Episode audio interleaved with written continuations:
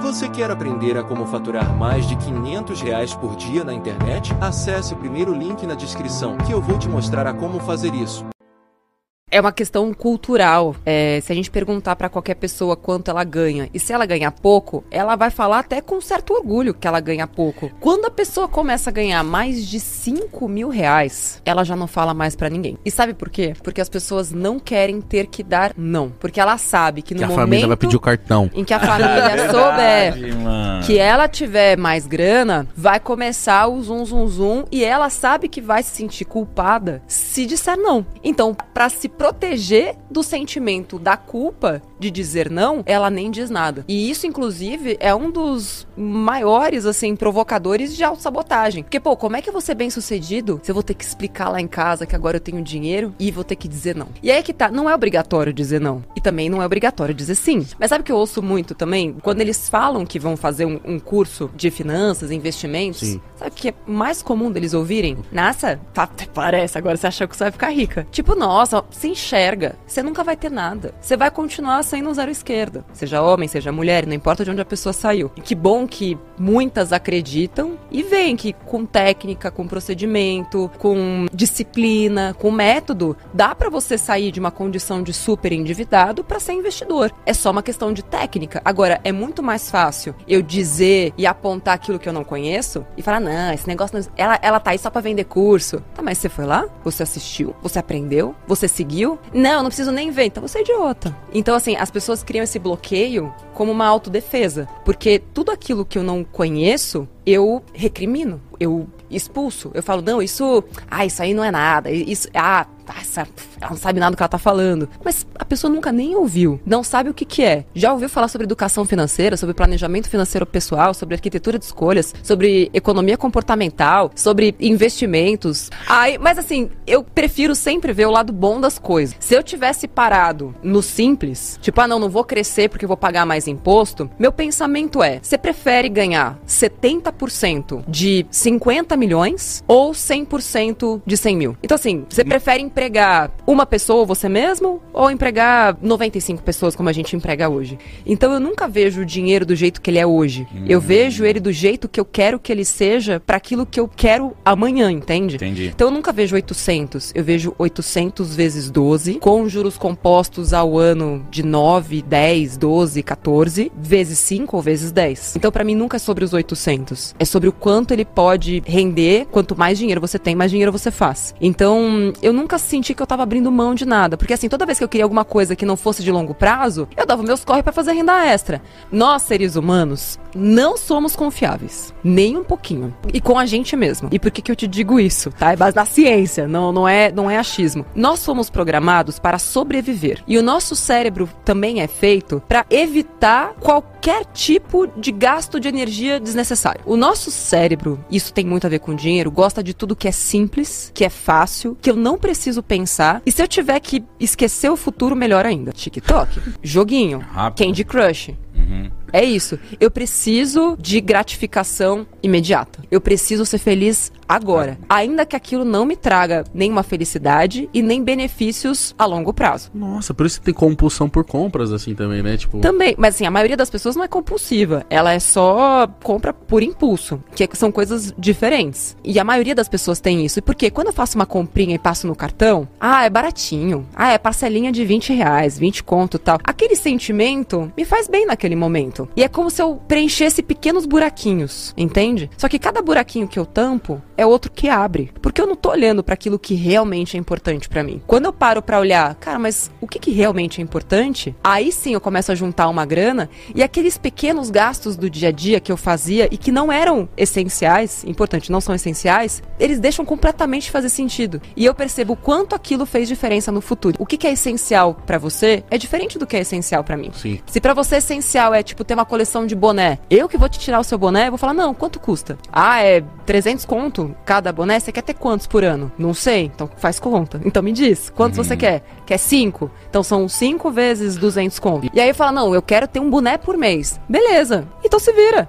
É 200 conto por mês a mais, além da alimentação, além de é, do, do, outro tipo de, de lazer.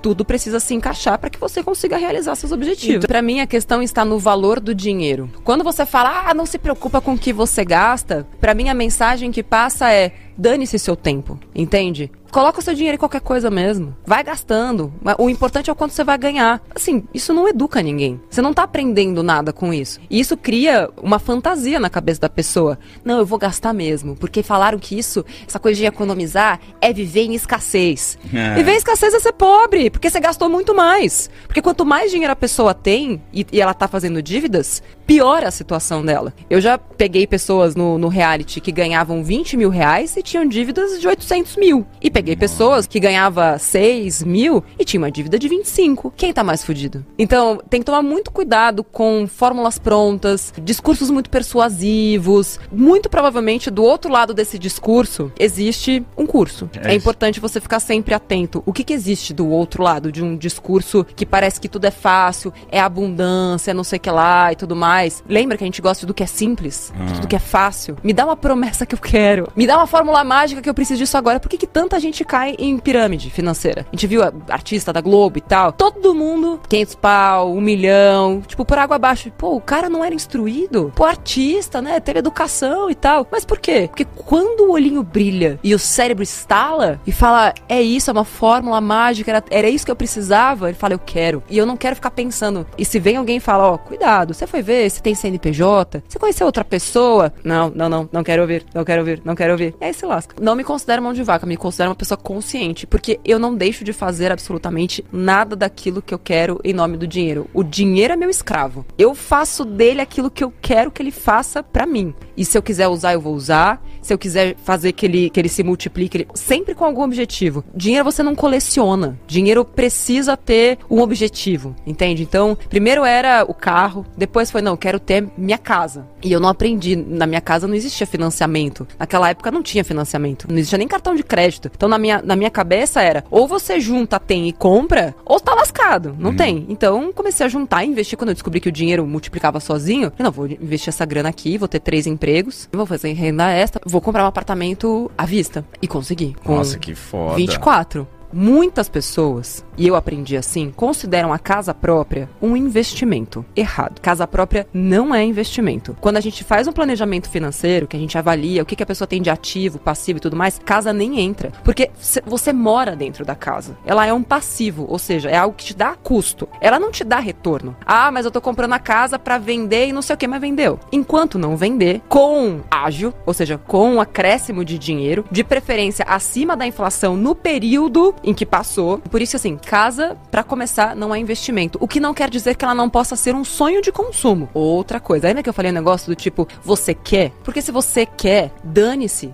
Se é melhor aluguel ou a casa. É o seu desejo. Muitas vezes, esse ah. desejo não é nosso. É tipo da nossa família, é uma pressão da sociedade por você ter uma casa própria. Quando eu comecei a me perguntar, nossa, por que mesmo eu quis ter uma casa própria? Por que mesmo, tipo, toda essa coisa, né, do apartamento tal, se eu gosto, né, de poder ter a mobilidade. E aquilo às vezes não é importante para a pessoa. E aí sim, pô, mas se não é importante para mim, então por que que eu vou colocar tanto dinheiro em um imóvel? A gente fala que não é um investimento com liquidez, por exemplo. No, primeiro não é investimento e depois não é líquido. Porque se você precisar de grana, você consegue vender a parede da é. casa. Agora, se botar, por exemplo, e tem alternativas. Ah, mas o que, que é mais seguro? Porque a gente aprendeu que terreno e casa é o que é seguro. Até hoje. Pode assim. dar tudo errado na minha vida, mas pelo menos eu tenho minha casa. É, família tal. Mas aí, tipo, ah, mas meu avô tinha um monte de casinha alugada. Qual é o custo disso por mês? Quanto que paga de imposto de renda naquela coisa? E as treta com, com os inquilinos? E cada vez que sai um, aí, aí a pessoa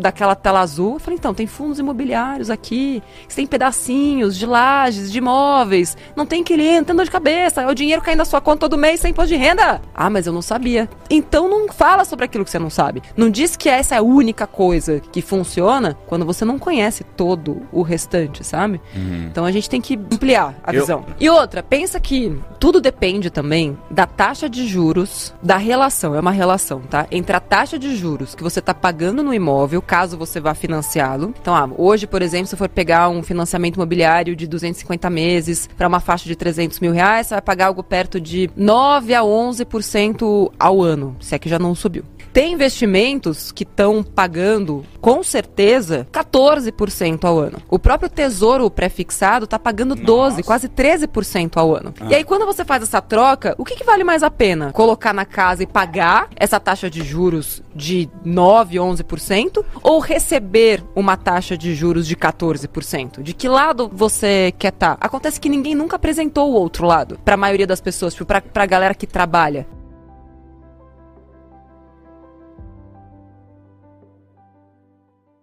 Você gostaria de viver de YouTube, fazer seu próprio horário, trabalhar de onde você quiser e principalmente gerar muita receita? Finalmente a gente lançou o Viver de YouTube, que é o único treinamento no mercado que vai te acompanhar da opção do zero até a criação do seu canal de sucesso.